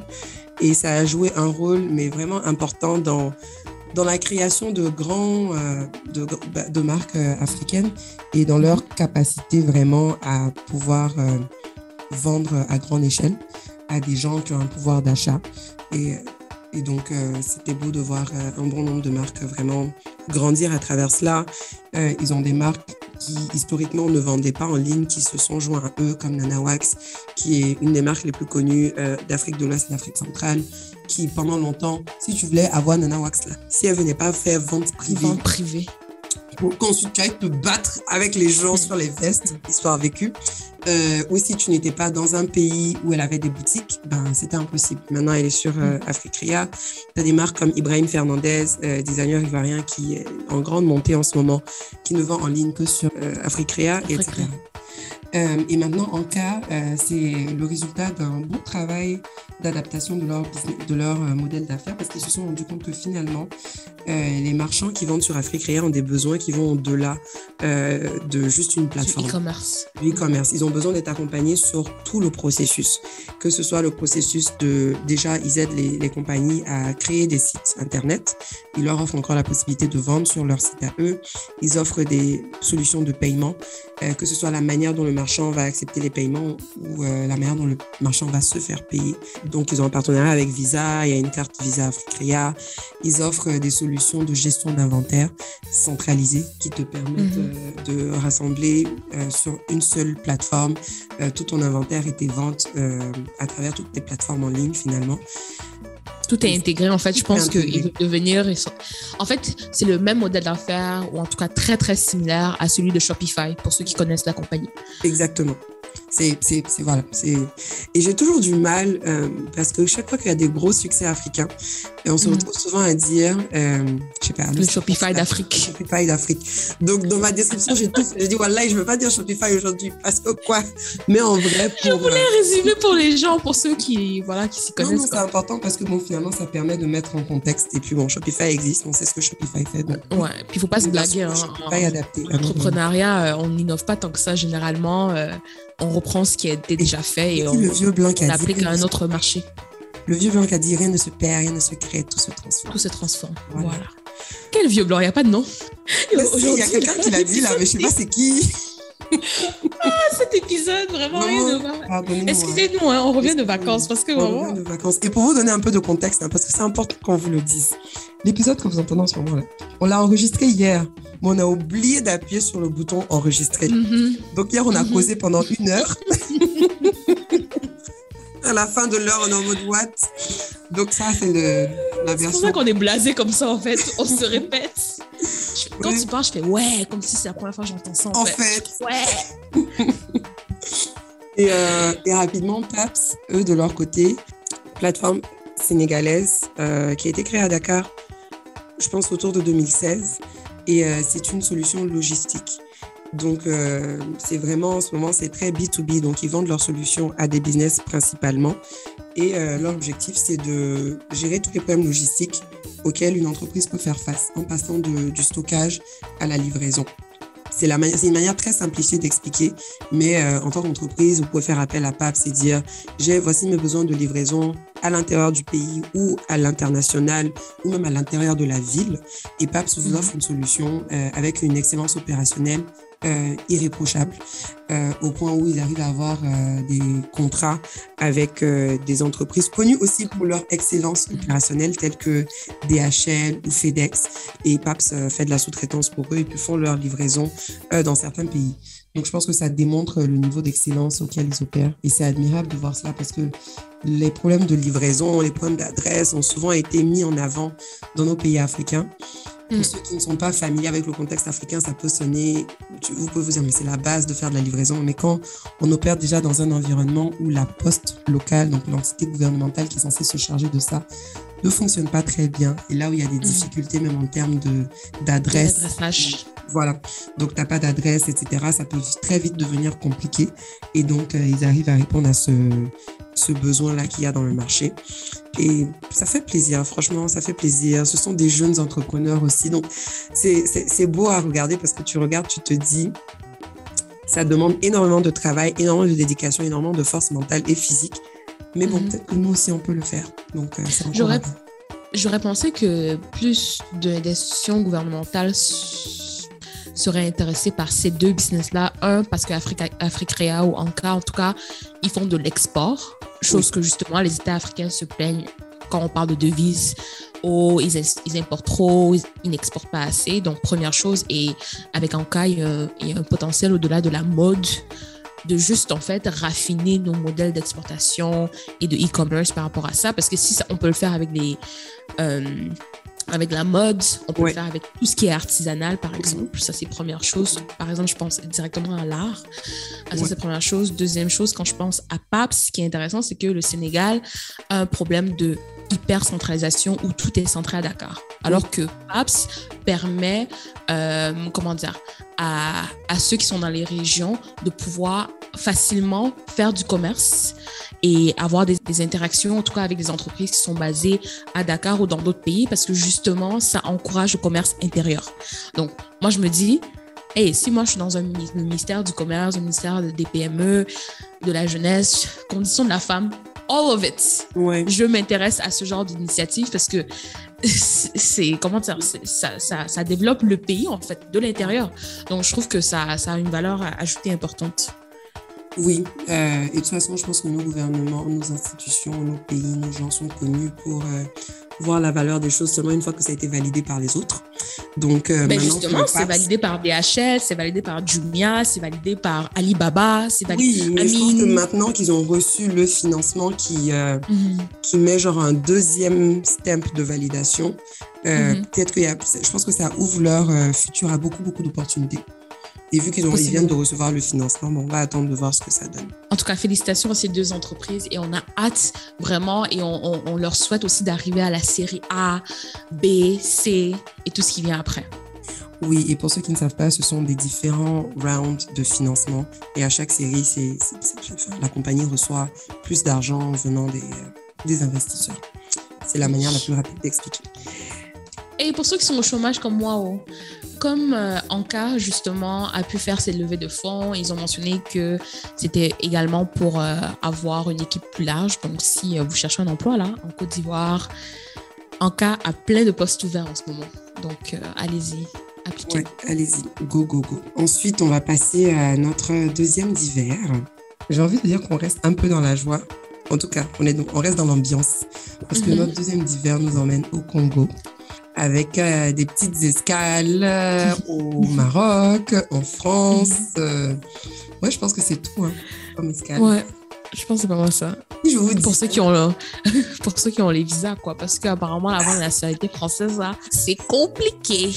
c'est- bien tendu, là. Parce que, Mm. euh, d'ailleurs, même si je vous dis France, Maroc, Congo, vous pensez à qui? Je sais pas, pour moi, c'est évident parce que, bon, je suis trop. Pour moi, c'est hyper évident. Moi-même. Et tu rajoutes des lunettes de soleil avec ça. Lunettes de soleil voilà. Et, et conversion à l'islam. Voilà. et documentaire très nul. Et pardon, il faut que j'arrête de clasher le documentaire, là. J'ai des aspirations dans la vie. Peut-être qu'un jour, mais Je l'avais regardé à cause à de mon toi. bon poteau du quartier. Et donc, euh, je ne peux pas dire ça, tu vois. Bref, j'ai dit son nom même. On veut parler de Maître Gims. Et euh, Maître Gims, parce qu'il a été dans la sauce euh, ces derniers jours. Depuis le début de l'année, il était dans la sauce deux fois. Dis-moi. Est-ce qu'on a des nouvelles du grand maître? Pardon. Le grand Maître l'ivoirien, là. Oui. Je pense qu'il fait encore des vidéos sur Facebook. hein. Oh, ok. Ouais. Continue, pardon. Je sais pas pourquoi ça m'a rappelé ça. On va avoir des nouvelles de lui. non, bon, nous autres, on à autre chose. mais bon, tout ça pour dire, euh, Maître Gims, j'allais dire tout commence en début d'année, mais je vous donne rapidement du contexte pour ceux qui ne savent Mhm. pas. Maître Gims est un chanteur, euh, rappeur, artiste, musicien d'origine et de nationalité Congolaise. congolaise, mais de vibes françaises. Euh, c'est quoi de vibes? Je sais pas comment dire ça autrement. Un, je pense qu'il fait partie des artistes francophones les plus streamés et écoutés euh, dans le monde entier. Euh, mhm. il fait partie des artistes francophones qui a les featuring les plus diversifiés, les plus inattendus de la planète. Ah, en allant euh, des artistes de reggaeton en Colombie, aux artistes de mhm. trap aux États-Unis, aux artistes de musique orientale, aux Africains, il touche à tout. aux Français. Il a collaboré avec tout le monde. Je suis tout le temps étonnée de savoir à quel point il a une portée internationale. Et euh, il a commencé dans la musique euh, dans le groupe Section d'Assaut. Il fait partie des voix mhm. emblématiques de Section d'Assaut qui chantent la majorité des refrains. Je n'arrête pas de rêver au jour où Section d'Assaut va nous sortir un autre album. J'étais tellement une fan. Mais bon, ça c'est. Ah ouais? oh, Moi, je l'aimais vraiment accroché. Euh, je sais pas pourquoi. What? Non, moi, je les aimais trop. Je me rappelle. Vraiment, j'ai été gawas dans ma vie. Genre, quand j'étais à l'université, j'avais une amie française qui rentrait en France et me dit Qu'est-ce que je peux te ramener? Mmh. J'ai dit à la caméra un CD de section d'assaut. Et genre, j'étais trop contente. Tu sais, à, l'époque, dans, les dans les CD, tu avais le petit livret où ils mettent oui, les photos, les paroles. Ouais, I was so excited. Mais bon.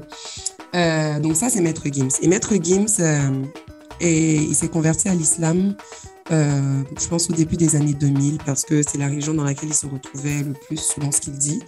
Et selon ce que moi je dis, de manière un peu plus pratique, il est marié à une femme malienne. Donc, il fallait qu'il mhm. essaye de ne pas être musulman. Il allait voir par où il allait passer pour marier Dembélé. Mais ça, c'est ma version des choses. Je pense que les deux ne, les deux ne sont pas exclusifs. Je pense que c'est deux réalités qui peuvent euh, coexister. Coexister. Et donc, euh, en début d'année, quand on était tous occupés à se souhaiter bonne année, bonne année, bonne année, Maître Kim s'est levé sur les réseaux et dit que ouais, pourquoi on lui souhaite bonne année, que d'ailleurs même c'est toujours les musulmans qui sont là à souhaiter des fêtes qui ne sont pas les leurs. Que bonne année là, c'est pas notre fête, ne souhaite, me souhaitez pas bonne année et puis les musulmans arrêtez de souhaiter bonne année. Euh, et je sais même pas depuis quand le bonne année est devenu une fête qui a une connotation religieuse. J'ai même pas compris en fait. En fait, ce qu'il veut dire par là, c'est que l'islam a son propre calendrier. Et donc, ah. euh, le nouvel an du calendrier qui est communément utilisé n'est pas le nouvel an islamique. Et donc, euh, les gens, mm je trouve que les gens choisissent quelquefois quand est-ce qu'ils vont se, se conformer au, reste du monde et quand est-ce qu'ils vont, ils vont suivre autre chose. Il a décidé que bonne année, c'est pas pour lui. Son année n'est pas nouvelle. Euh, ce que je trouve un peu illégitime parce que, bon, si on veut pas que je... Enfin, illégitime, c'est beaucoup dire, hein, et je dis ça en étant musulmane. Euh, si mm on regarde mon téléphone, moi j'ai deux calendriers. Euh, ma fiche les deux dates parce que bon, j'ai besoin de savoir les deux. Mais euh, mon mhm. frère, quand tu fais ta tournée, euh, tes dates de concert, ben, tu les donnes dans les dates. enfin, à un moment donné, ça. je veux dire, si ton public mhm. utilise le calendrier de tout le monde, ne te fâche pas. Si tu es fâché. C'est pas ça qui me, qui me choque, c'est que c'est tes frères musulmans eux-mêmes qui t'ont dit bonne année. Mais parce qu'on existe tous dans un monde global, genre. Ouais, mais du coup, tu sais qu'eux, ils savent qu'il y a deux calendriers. C'est juste qu'ils te souhaitent bonne année dans un des calendriers. Si c'était des chrétiens, peut-être à la limite, ils pourraient se fâcher, mais je veux dire, c'est des gens qui savent qu'il y a deux calendriers. Donc, du coup, tu te fâches. Pourquoi, en fait? Je sais pas. Je sais pas. Il s'est levé, il a vendu. d'autres religions, là, ils aiment trop faire comme ça. Moi, j'ai vu ça, franchement, je passe à autre chose. Je dis dans la vie, on ne peut pas avoir les mêmes problèmes. Mais euh, de toute façon, vu que, comme je disais, c'est un artiste de vibes française qui a beaucoup évolué en France, mm. euh, il, euh, il s'est pris beaucoup de reproches. Parce que de toutes mm. les façons, la France est connue pour avoir des vues très fortes quand il en vient à l'islam, même si bon, c'est un pays laïque où la religion n'est pas censée jouer un rôle important, mais l'islam fait partie des grands sujets de conversation en France. Et donc les gens ont dit que ouais, non, il abuse et tout, et qu'il fait trop l'islamiste rigoriste, etc. Entre-temps, Maître Gims, depuis la nuit des temps, il est de nationalité congolaise, mais il, a habité en France pendant très longtemps. Et à l'époque, ça avait même été dit dans la presse qu'il n'était pas français. Ça avait étonné beaucoup de personnes. Et quand on lui avait demandé pourquoi... Moi-même, je ne savais pas. Hein. Avant l'incident d'aujourd'hui, je ne savais pas. Ouais, franchement, c'est... C'est quand même honteux qu'on ne lui ait pas donné la nationalité juste avec le, succès et la longévité qu'il a eu dans le pays. Et surtout, tout, ce qu'il a, tout ce qu'il a fait pour la France. Parce que c'est ça, en fait. le groupe français. Hein pour la culture française, pour la ah. francophonie. Pour la francophonie, Mais ce qui est sûr, à l'époque, il disait que c'est lui, il voulait pas. Mhm. que genre, il est trop africain, il est trop panafricain. Je me rappelle quand, quand j'avais entendu Le Congo n'a pas la, la double nationalité? Bon, je sais pas. C'est qui est sûr C'est genre par principe, quoi. Genre, lui, il veut pas être français. Ouais. Quand j'ai écouté ça à l'époque, je me suis dit, waouh, genre, c'est intéressant.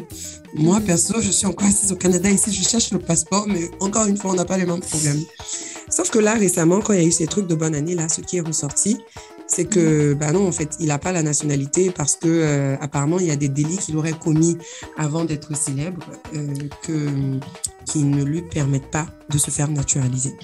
Et pour Ouais. mettre dessus, euh, le Mhm. ministre de, de l'Intérieur, je sais pas, peut-être qu'il s'ennuyait, il avait rien à faire.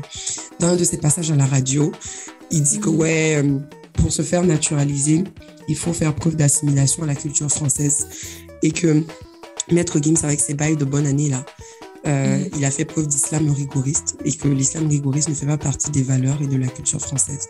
Donc il n'a pas oublié ça, il va jamais se faire naturaliser. Je te demande. bon. Ok, les nerfs sont tendus.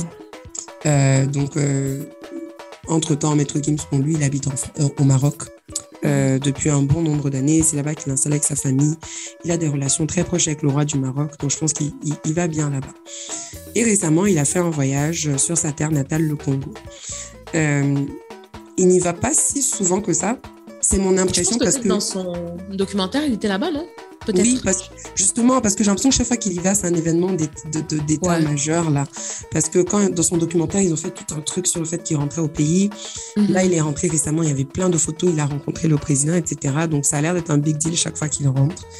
Mhm. Et euh, il était accompagné de son frère Dajou, de euh, H. Magnum aussi, Oh, ah.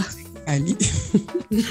Ils ont traîné avec Fali Poupa. T'as même des vidéos où Dajou, euh, pas Dajou, pardon, Maître Gims euh, essaie d'apprendre les danses de Fali. euh, Mhm. Mais il n'a pas les reins. non. Je pense que. Bah, c'est la vibe française, en fait. Ouais, en fait, je voulais éviter de dire ça. Je pense que sur ce côté-là, c'est la vibe française. Et euh, lors de sa rencontre avec le président, euh, ils ont parlé de projets d'ouverture de studios d'enregistrement au Congo, euh, d'organisation de, festivals musicaux et culturels, etc. Et après tout ça, Mhm. apparemment, il y a deux versions. En tout cas, la version que j'ai entendue, c'est que ce qui est sûr, en tout cas, euh, Gims et Dadju ont obtenu le passeport diplomatique congolais. Et euh, ça m'a fait un peu chaud au cœur parce qu'au vu de tout ce qu'on lui refuse du côté de la France, je me suis dit au moins son pays d'origine nous reconnaît une appartenance diplomatique. C'est pour ça que je connais tout le contexte sur son manque de passeport français.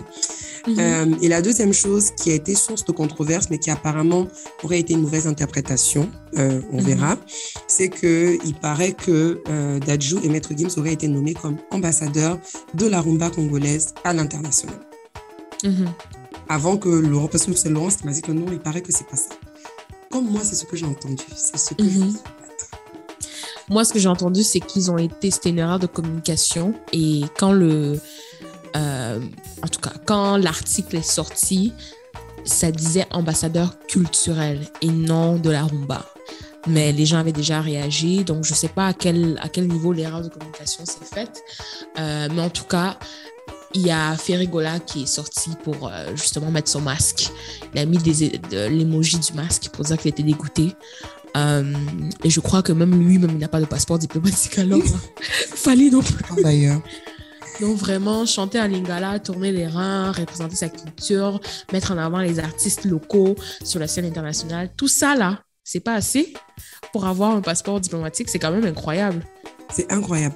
Parce que euh, quand tu penses à la culture congolaise, donc même si on veut sortir de la rumba, Euh, Mhm. Parce que moi, au début, j'étais choquée. Je me disais, mais attendez, là, genre, pour ceux qui ont écouté notre épisode précédent, on a, on a parlé de nos crushs de Rumba, etc. On a mis Ouais. des extraits. Vous voyez clairement qu'il n'y a aucun rapport, aucune similarité, au- aucun rapprochement entre la musique de Gims et la Rumba. Et entre la Et majorité. lui qui a essayé tous les styles là, Rumba c'est celui qui a essayé le moins. Dadju. Voilà, voilà. mais lui il a vraiment. mm, mm. Son dernier album c'est un album de rap en plus. Genre, Mais on peut pas le lui reprocher. Tu sais, chaque artiste a son style musical. C'est juste qu'aujourd'hui, maintenant, pourquoi est-ce qu'on va lui donner? Pourquoi est-ce qu'il il serait un représentant de la rumba? Je ne comprends pas. Il sait même pas danser la, la rumba là même. en fait. La rumba, c'est. C'est c'est- c'est- C'est euh, presque spirituel en fait. Donc, C'est c'est ouais. insultant. C'est c'est ça, parce que la rumba, c'est les instruments, c'est le chant, c'est la danse, c'est la langue, bref. Au-delà de ça, si on veut reconnaître des gens qui font briller la culture congolaise à l'international, je suis désolée. euh, j'adore Dadjo, j'adore Maître Games, je les admire. Mais ils ne mettent pas en avant la culture congolaise. Venez, on se respecte un peu. Aucunement, ça fait pas partie de ce qu'ils mettent en avant. Donc pourquoi est-ce que ceux qui le font ils ont grandi dans les banlieues? Non, vraiment pas. Peut-être leur hé- héritage est congolais parce que leurs parents, comme on a vu dans le documentaire, euh, étaient des musiciens du Congo, euh, congolais, mais au-delà de ça, franchement, Ouais, dans art, hein. euh, je pense que tu as peut-être deux chansons de Dadju où tu entends des sonorités congolaises, maximum. ouais. Et ce qui me dérange, comme j'ai dit euh, hier, pardon, je me répète à toi, mais bon, Mhm.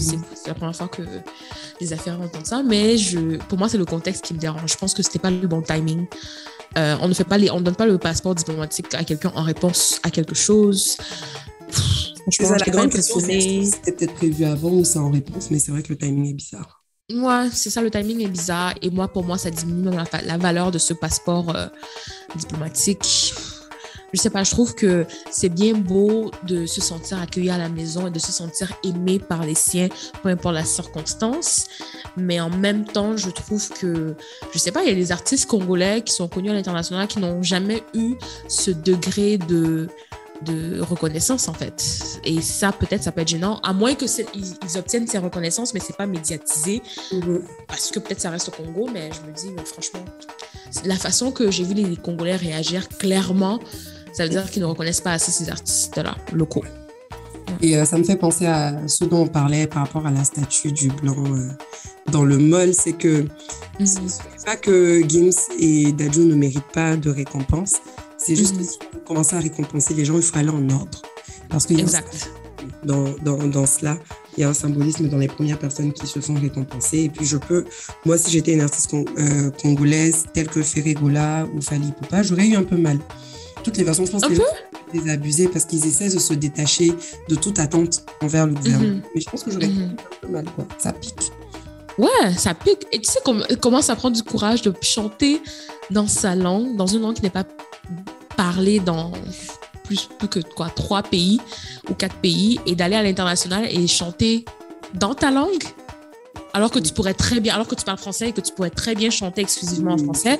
Ça prend beaucoup, pour moi, ça prend beaucoup de courage, et je trouve que justement, le fait que ces, ces artistes-là décident de rester assez authentiques, ben, ça devrait être célébré.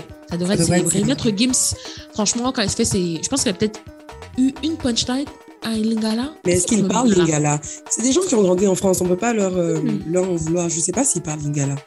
Et même s'il parle Lingala, c'est probablement avec une vibe française. Donc vraiment. Et Laissons, en on tout se cas. te calmer. Ça fait une semaine seulement que tu n'es plus dans la diaspora. Tu là, tu lances, tu lances, lances les punchlines. Ouais, mais du coup, ça change rien hein, parce que je suis. Ah, et je dois aller arrêter de wattiser. Attends, je fais mon accent quand même. Donc, euh, en fait, je suis pas capable. Ah non, mais franchement, c'est pas grave. On te donne jusqu'au prochain épisode. Au prochain épisode, là, on veut que tu Ça va sortir, ça va sortir, ne t'inquiète pas. Ça va sortir. du pays. Mhm. Mais, euh, mais non, je suis, je suis totalement d'accord avec toi. C'est juste, c'est dommage. Et ça prend énormément beaucoup de. Ça prend du courage, euh, mais surtout de l'authenticité parce que finalement, il y a beaucoup de gens qui commencent à chanter en anglais ou en français pour avoir Mhm. des, euh, des, une portée internationale. On parle, là, Fali lui-même, il a eu sa phase. Le jeudi soir, à Le 22h. jeudi soir. Oh, les, les, Au moins, il a jamais essayé l'anglais parce que quand il a essayé de citer Jay-Z, là, vraiment. Me Kohova, me Kohova. I hate what the motherfucker. Franchement, je, je pense que toute personne qui nous écoute aujourd'hui pour la première fois va se dire, mais les go, là, genre, ils sont pas gentils. Rien ne va. Je sais pas ce qu'on a mangé aujourd'hui, mais On va vraiment. s'améliorer pour l'épisode 21. Mais là, là, mm, mm. Donc, euh, je voulais juste euh, relever ça. hein. Ça reste Affairage Airways. Donc, c'était l'affairage, le divers du jour. Et je pense que du coup, on peut se permettre de passer à nos crushs musicaux parce qu'on a relativement Oui. parlé. Passer. Pour les crushs, je commence, tu commences. Vas-y. Donc, je sais que le Cameroun est éliminé de la Cannes, mais euh, pendant la Cannes, en tout cas, il y a eu beaucoup de chansons emblématiques. Euh, et je pense que maintenant que je suis euh, au terroir, au terroir c'est naturel que, voilà quoi, mon crush soit une des chansons emblématiques qui nous a fait euh, vibrer. Donc, mon crush, c'est Shabasiko de Ridim. Ridim, c'est un duo Camer avec Phil Bill et K Master K. Phil Bill est un grand producteur Camer. Et la chanson, en fait, c'est euh, un mélange d'Asiko et de Makossa. Donc, l'Asiko, euh, c'est une danse traditionnelle et un chant, je, dirais aussi peut-être presque un, chant aussi traditionnel chez les Bassa. donc, ça se danse. Vous avez probablement déjà vu sur TikTok comme c'est la mode maintenant, mais ça se danse euh, sur la plante des pieds avec les hanches et mhm. avec comme un, tissu autour de la taille et en, bougeant, en bougeant les, les genoux. Donc la chanson s'appelle Shabasiko.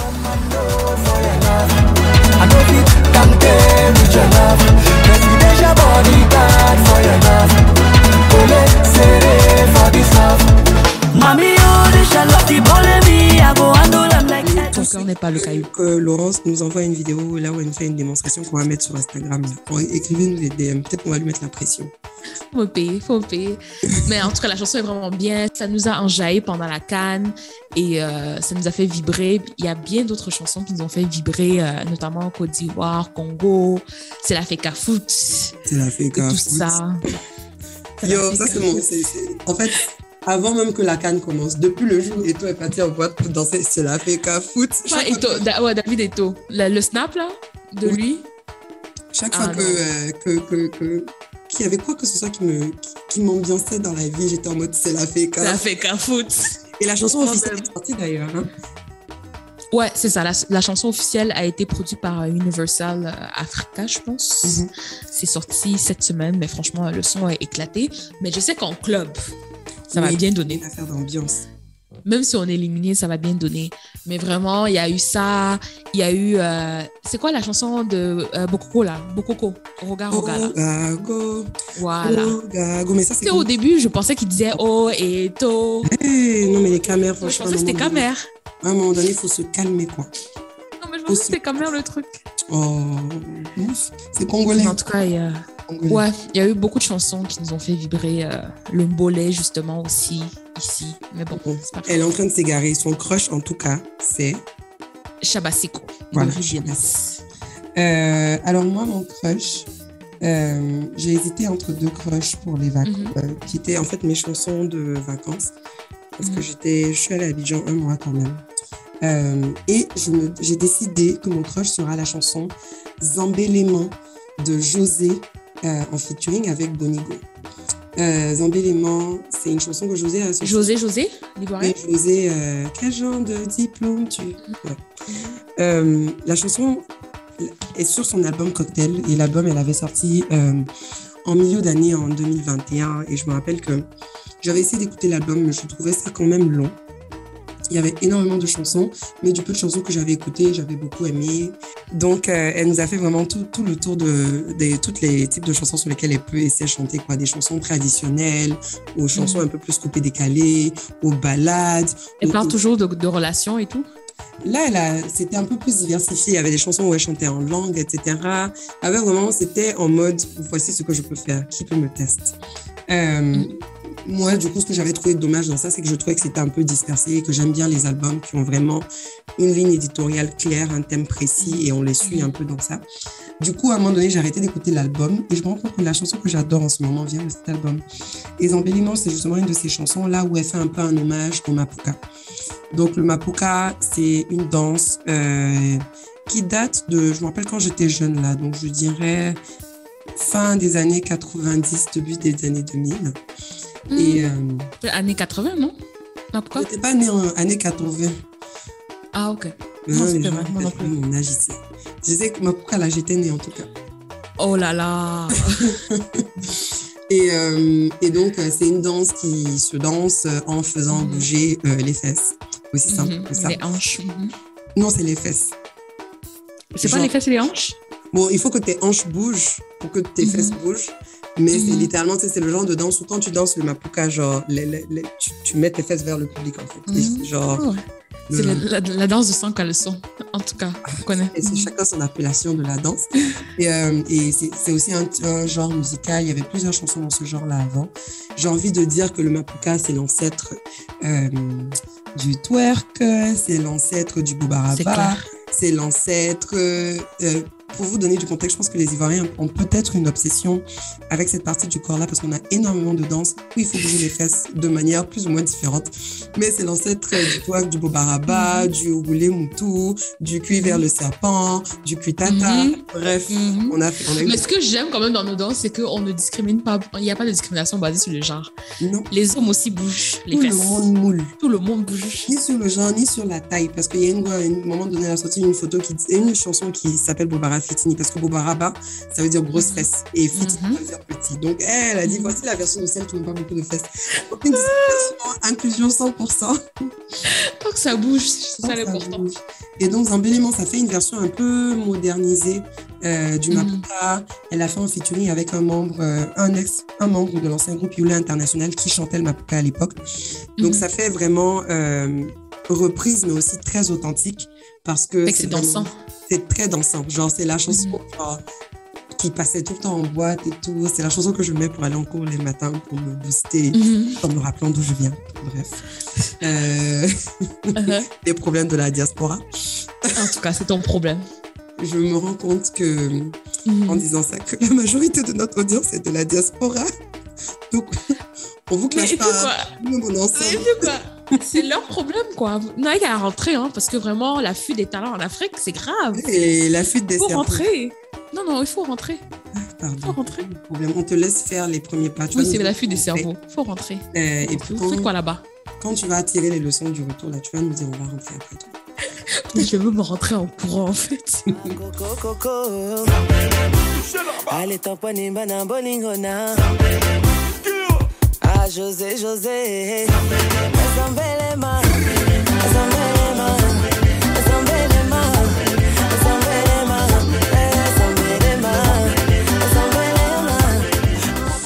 En tout cas, euh, c'était ça mon crush du moment. Euh, L'autre chanson avec laquelle j'ai hésité, on la mettra pas dans la playlist. Mhm. Euh, parce qu'en vrai, ce genre de chanson, je n'ai jamais écouté la chanson au complet. Mais Mhm. It's a vibe et c'était mon état d'esprit des vacances parce que j'étais Mhm. tellement fauchée, mais je vivais la vie de quelqu'un qui reçoit encore un salaire. Donc chaque oui, deux oui. je disais, Cabri mort, est-ce qu'il peut mourir encore? Non Non, on est assis par terre. Est-ce qu'on peut tomber, encore? Non On est déjà né Mais c'était ça la chanson. En tout cas, moi, c'était une de mes chansons emblématiques de la canne. hein, ça. Ouais, C'est déjà mort. Pourquoi tu parles encore? encore. Excusez. Ah, je vais nous permettre d'atterrir après un Mhm. Avant qu'on atterrisse, assurez-vous bien évidemment de euh, nous suivre sur les réseaux. On est sur Instagram et sur Facebook. Ça fait longtemps. Je sais qu'on n'est pas euh, assez constante dernièrement, mais euh, c'est là-bas justement quand il y a un nouvel épisode que vous serez les premiers informés. Et vous pouvez aussi bien évidemment suivre le podcast sur Apple Podcasts. Vous pouvez nous laisser un commentaire. J'ai vu que vous avez laissé des 5 étoiles là, mais on veut les commentaires. Faut faire, il faut laisser des commentaires. Voilà. Et vous pouvez suivre bien évidemment la, la playlist parce que nos crushs seront sur la playlist. Euh, ça s'appelle Coup de cœur Affairage Airways, disponible sur Spotify et Apple Music. Effectivement. Voilà, voilou. Et aussi euh, parce que euh, le partage est, une, est un acte d'amour. N'hésitez pas à envoyer le podcast, si vous avez apprécié bien évidemment, aux gens que vous aimez, parce que ça fait toujours plaisir euh, lorsque notre audience augmente. Hmm, mais n'envoyez pas l'épisode si, pardon. À niveau d'honnêteté, t'as peur en fait. Là, la. Euh, attendez l'épisode prochain. Oui, attendez l'épisode va prochain. Ça va laisser. mieux aller. Ça, c'est le genre d'épisode mieux, ça va rester en famille. Non, non, on va sortir. On va sortir. Non, on va sortir, mais, genre, ne genre, les partagez gens pas, ça reste entre nous, exact. Mais Voilà. l'épisode d'après, là, là, maintenant, envoyez ça à vos oncles, vos tantes, vos, vos patrons. Voilà. Voilà. Hmm. Euh, bon, du coup, pour vous libérer de Mhm. ce qu'on vous a fait subir, là, attachez vos ceintures, redressez le dossier de votre siège, rangez vos tablettes de nourriture et puis préparez-vous pour l'atterrissage.